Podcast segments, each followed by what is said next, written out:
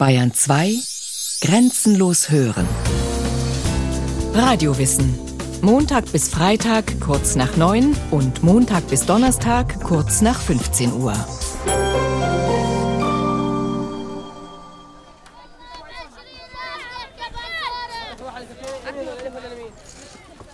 Das palästinensische Flüchtlingslager Aische in Bethlehem.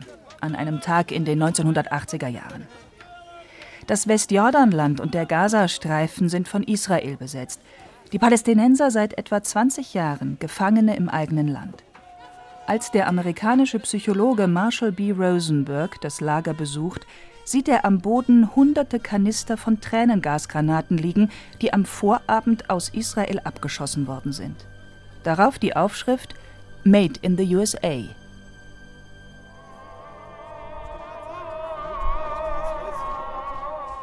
In der Moschee des Lagers haben sich 170 männliche palästinensische Moslems versammelt, um Rosenbergs Vortrag über dessen Methode der gewaltfreien Kommunikation zu hören. Ein Raunen geht durch die Menge, als Rosenberg den Raum betritt. Plötzlich springt ein Palästinenser auf und ruft laut Mörder.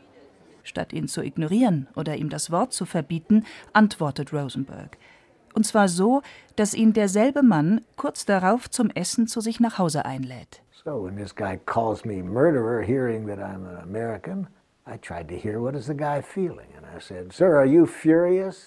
als der Mann mich Mörder nannte, versuchte ich zu hören, was er fühlte. Und ich fragte, sind Sie wütend?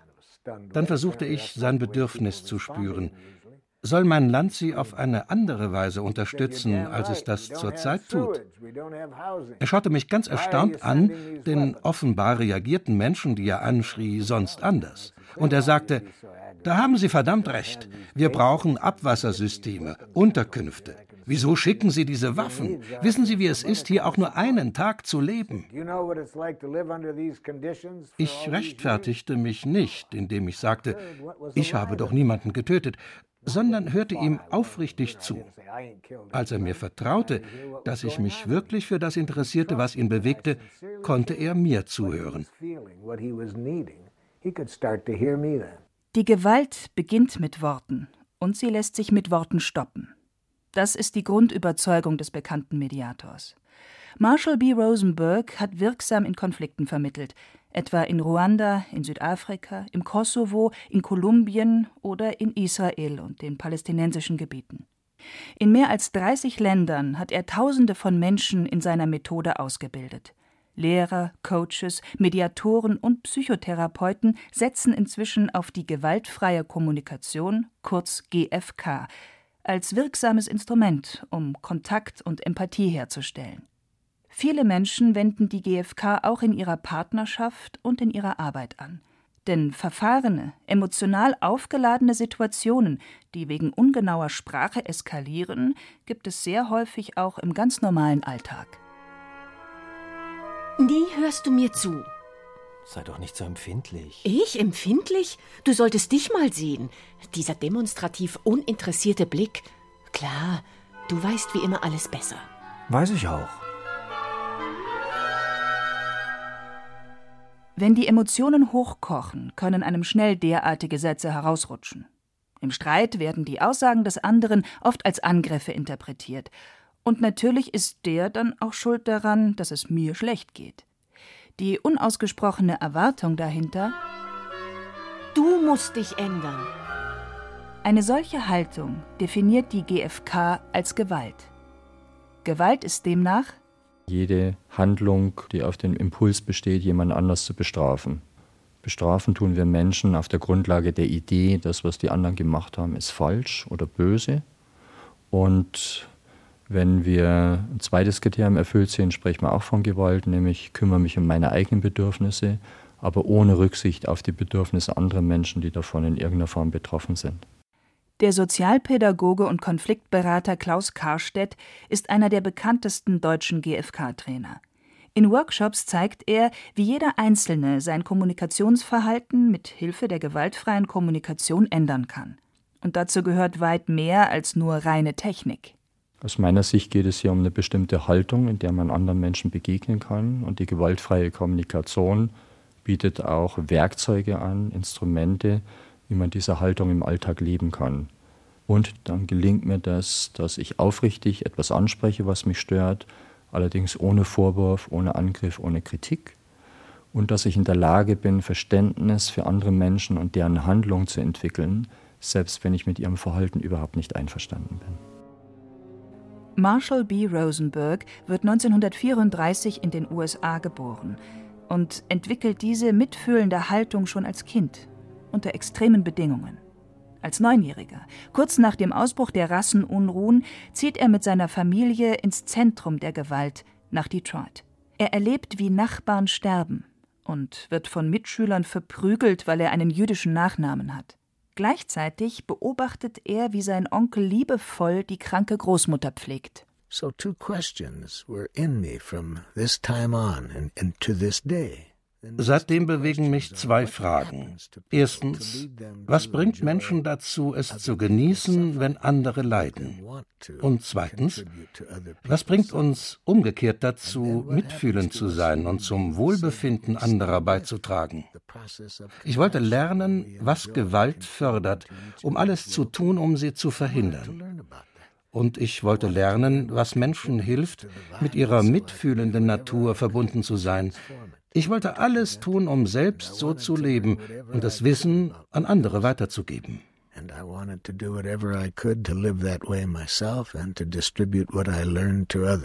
Marshall B. Rosenberg promoviert in Psychologie. Die Methode der gewaltfreien Kommunikation entwickelt er auf einem wissenschaftlichen Fundament. Sie baut auf die humanistische Psychologie auf, insbesondere auf Erkenntnissen ihres Begründers Abraham Maslow, der die Bedürfnisse der Menschen wichtig nimmt und die sogenannte Bedürfnispyramide entwickelt hat.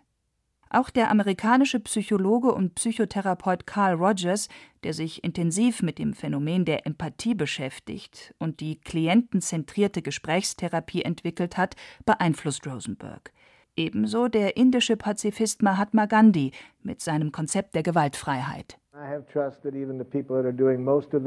Ich habe darauf vertraut, dass sogar die allergewalttätigsten Menschen der Welt dieselben Bedürfnisse haben wie Sie und ich. Ich habe mit vielen von ihnen gesprochen. Und ich habe keinen Zweifel daran. Ich habe mit Soldaten gesprochen, die Kindern Arme abgeschnitten haben. Und sie haben dieselben Bedürfnisse.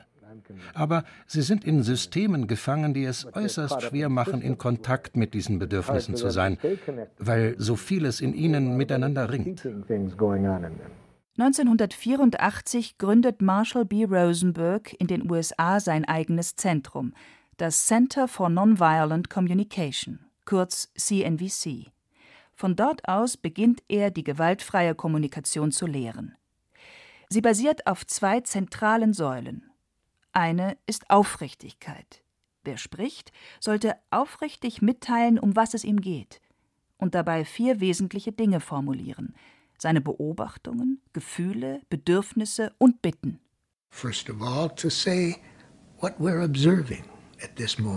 Zuallererst sagen wir, was wir in diesem Moment wahrnehmen, also ausschließlich das, was wir hören oder sehen, und das ist objektiv messbar. Als zweites gehen wir nach innen und sagen, welche Gefühle wir gerade erleben. Das dritte ist mit dem Fühlen verbunden. Wir spüren unsere Bedürfnisse. Wenn sie erfüllt werden, fühlt sich das kostbar an, wenn nicht, sehr schmerzhaft. Die vierte Zutat ist dann eine klare Bitte, was andere für uns tun könnten, um unser Leben zu bereichern.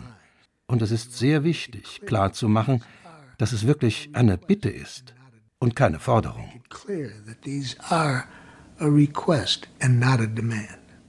Zur Aufrichtigkeit der ersten Säule der GfK gehört, sich klar zu sein, was brauche ich? Wichtig für eine gelungene Kommunikation ist zusätzlich die zweite Frage, was braucht der andere? Ja, ich habe verstanden, dass du sauer bist, weil ich zu spät gekommen bin. Aber ich hatte dahin. Empathie und Wertschätzung statt Manipulation. Wie das in der Kommunikation gelingen kann, trainiert Klaus Karstedt in seinen Workshops. Zwölf Teilnehmer sind gekommen, um an diesem Wochenende in einer Jugendherberge zu lernen, sich mit Hilfe der GfK auszudrücken. Heute wird das Vier-Schritte-Modell geübt. Das ist für die meisten erst einmal ganz schön ungewohnt. Etwa wenn es beim ersten Schritt darum geht, wirklich nur zu beobachten und ausschließlich das Beobachtete zu schildern, ohne es zu bewerten. Darüber, dass wir uns gegenseitig respektieren, indem wir die Termine einhalten, die wir vereinbart haben. Beim zweiten Schritt ist die Herausforderung, wie teilt man Gefühle aufrichtig mit?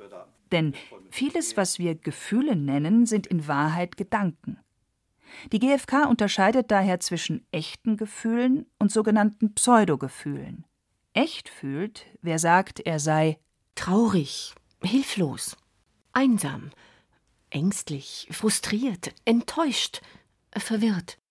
Pseudogefühle beginnen zwar verräterischerweise oft mit Ich habe das Gefühl, dass oder ich fühle mich. Darauf folgt aber kein Gefühl, sondern eine Interpretation. Ein Wort, das beschreibt, was wir darüber denken, wie wir sind.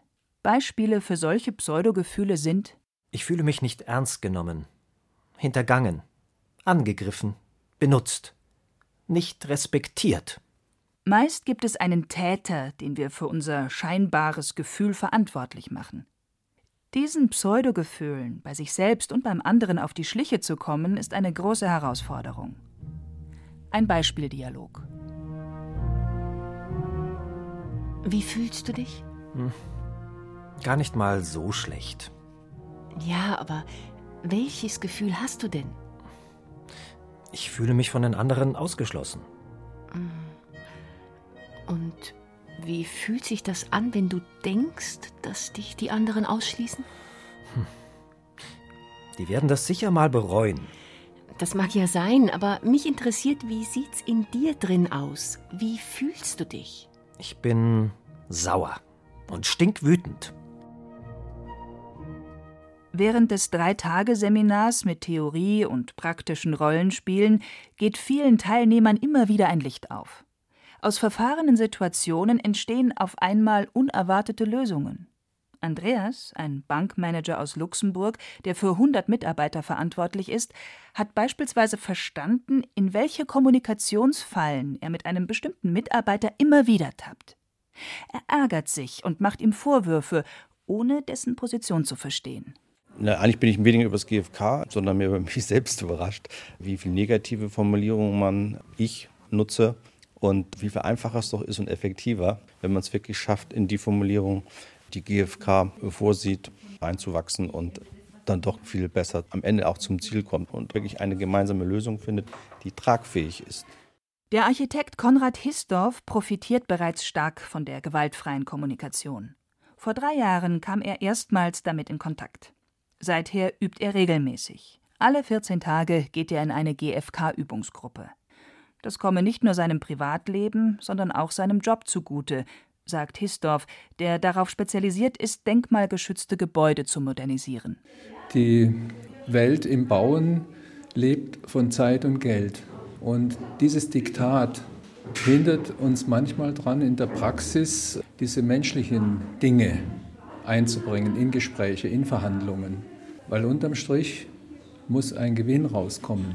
Und die Verluste auf der menschlichen Seite, die tun mir weh. Und wo ich es gut einsetzen kann, ist in Zusammenarbeit mit Behörden. Das gelingt mir, weil da oft das Bedürfnis von so einem Menschen in so einem Amt auch ist, gesehen zu werden, wo er seine Not hat. Und wenn mir das gelingt, dann finden wir auch meistens einen Weg aus der Terminnot, aus der Überfülle an Arbeit. Auch da habe ich mit der GfK die besten Erfahrungen gemacht.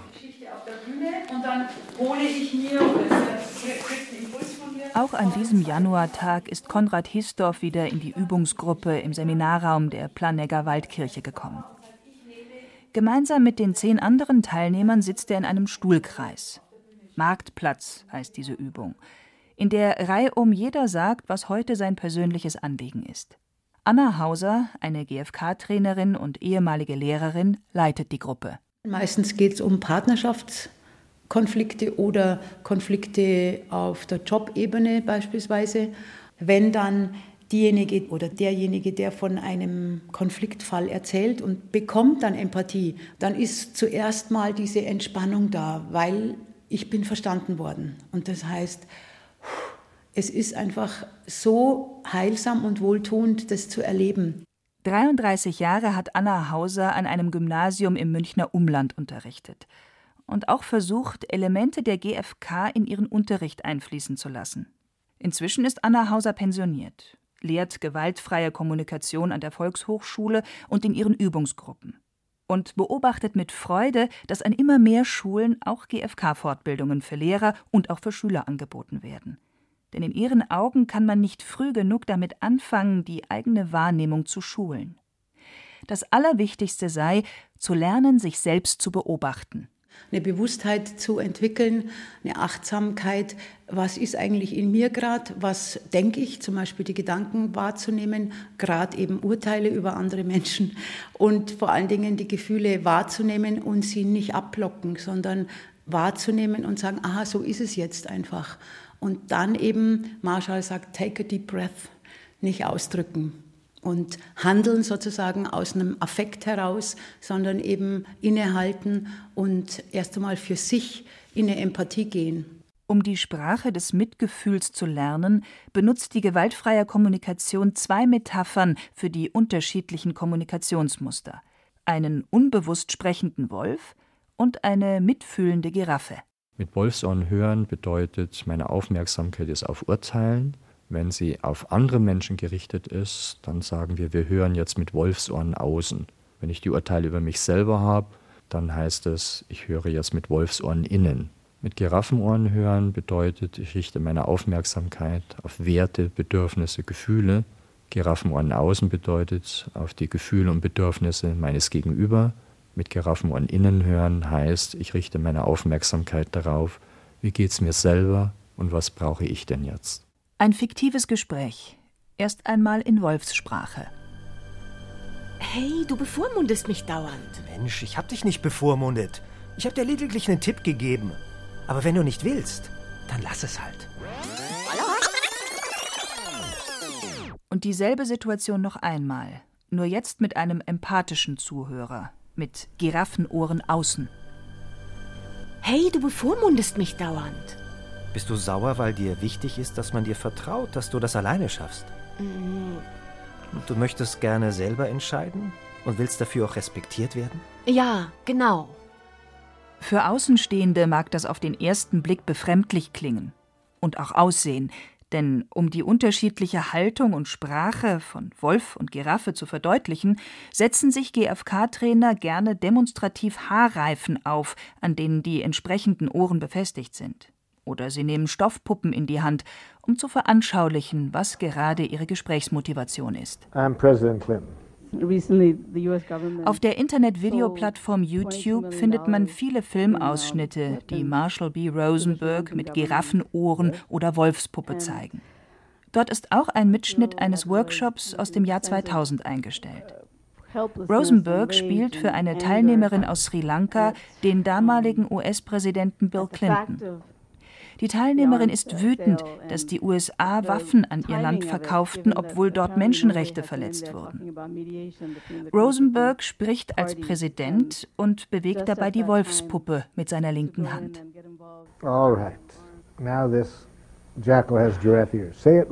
Nachdem das Gespräch eine Weile läuft, setzt er der Wolfspuppe Giraffenohren auf.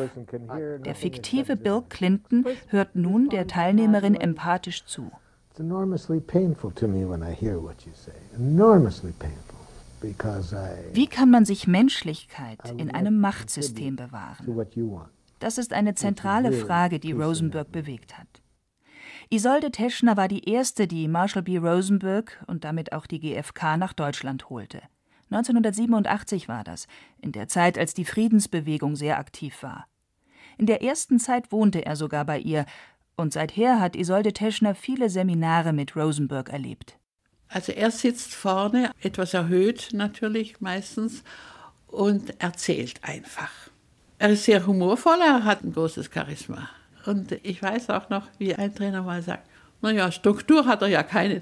Und Konzept hat er wohl auch keins. und trotzdem, alle hängen an seinen Lippen. Und alle gehen irgendwie glücklich nach Hause ne? und sagen, das war's wert. Ihre Augen leuchten, wenn Isolde Teschner von Marshall B. Rosenberg erzählt.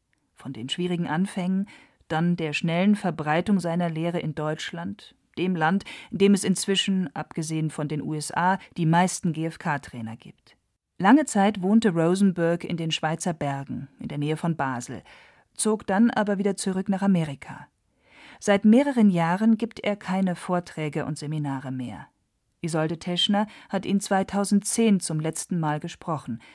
Da war sie bereits 74 und Rosenberg 76 Jahre alt. Es gibt keinen so richtigen Nachfolger für Marshall. Das bedauern wir, weil das wirkliche Anliegen von Marshall nicht so in dem Maße weitergetragen wird, wie Marshall selbst es sich gewünscht hätte. Dass die spirituelle Grundlage und eben auch das darüber hinausgehende politisch-gesellschaftliche Anliegen nicht übernommen worden ist bis jetzt. Und das ist das, was ich wohl vermute, auch seine Enttäuschung ist. Regelmäßig trifft sich bei Isolde Teschner noch eine Übungsgruppe. Es ist die erste, die es in Deutschland gab. Sie hat sich gewandelt. Die Teilnehmer haben inzwischen die neue Giraffensprache gelernt. Nun interessiert sie, mehr als die rein sprachliche Technik, vor allem die innere ethische Haltung. Die Grundlage der gewaltfreien Kommunikation ist eine spirituelle. Es geht um das Einssein aller Menschen, die Verbindung untereinander und die gegenseitige Abhängigkeit. Und insofern hat es natürlich einen spirituellen Charakter. Und das sagt auch Marshall immer, der Sinn und der Zweck der gewaltfreien Kommunikation ist eine Sprache des Mitgefühls zu lernen. Es geht nicht um die Methode. Sie ist aber ein wichtiges Werkzeug, aber sie ist nicht das letztendliche Ziel.